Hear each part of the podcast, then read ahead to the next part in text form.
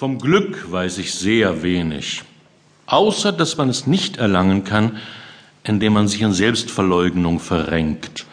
Weder bekommt man es von anderen Menschen geschenkt, noch findet man es in bequem gebügelten Religionen oder auf dem Gipfel hoher Berge. Man findet es nur in sich selbst. Ich habe allerdings nie groß in mir selbst gewühlt, da ich es nicht für dringend notwendig halte, glücklich zu sein. Zur Ergänzung erfuhr ich in Mobil, der Kundenzeitschrift der Deutschen Bahn AG, der Schriftsteller Arnold Stadler habe geäußert, das Glück sei literarisch nicht interessant. Nicht notwendig und noch nicht einmal interessant ist das Glück also, sollte man einmal mit einem Schlagertexter oder einer Dame zu Abend speisen, wäre es wohl weise, solche Einsichten für sich zu behalten, um sie nicht in eine Lebenskrise zu stoßen. In der Tat nämlich findet man außer weisheitskrämerischen Kalenderaphorismen und stark gewinnorientierten, zusammengeschnuderten Ratgeberbüchern mit Schmetterlingsfotos sehr wenig über das Glück.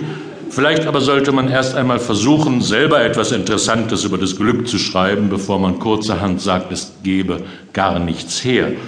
Ehe ich anderen schwammige Vorschläge mache, versuche ich es einfach selbst. Manche Leute haben in ihrer Wohnung altes, schlechtes Parkett, das bereits entsetzlich knarrt, wenn nur die Katze darüber läuft.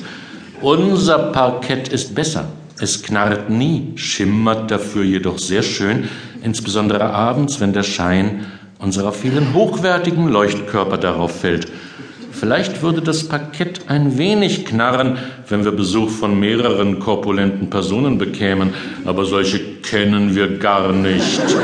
Denn unsere Freunde ernähren sich allesamt vernünftig und bringen uns oft interessante Gewürzmischungen aus fernen Ländern mit, die sie aufgrund ihrer schönen beruflichen Positionen in bequemen und keineswegs sehr laut brummenden Flugzeugen bereisen dürfen wenn wir in unserer 60 Quadratmeter großen Küche, die wir regelmäßig von internationalen Einrichtungszeitschriften fotografieren lassen, beim gemeinsamen Kochen die mitgebrachten Gewürze ausprobieren, lachen wir sehr viel. Wir prusten richtig albern herum, was wir hin und wieder auf Video aufnehmen.